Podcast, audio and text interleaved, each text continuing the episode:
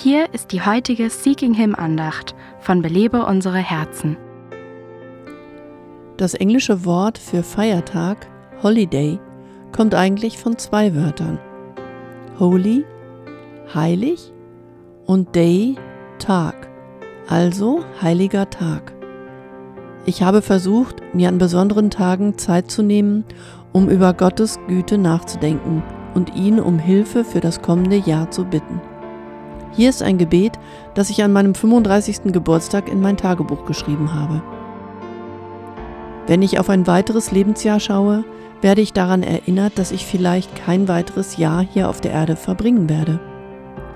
Vielleicht rufst du mich in den Himmel oder der Herr Jesus kommt zurück, um seine Braut zu holen.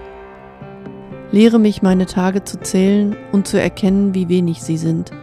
Hilf mir, sie so zu verbringen, wie ich es sollte.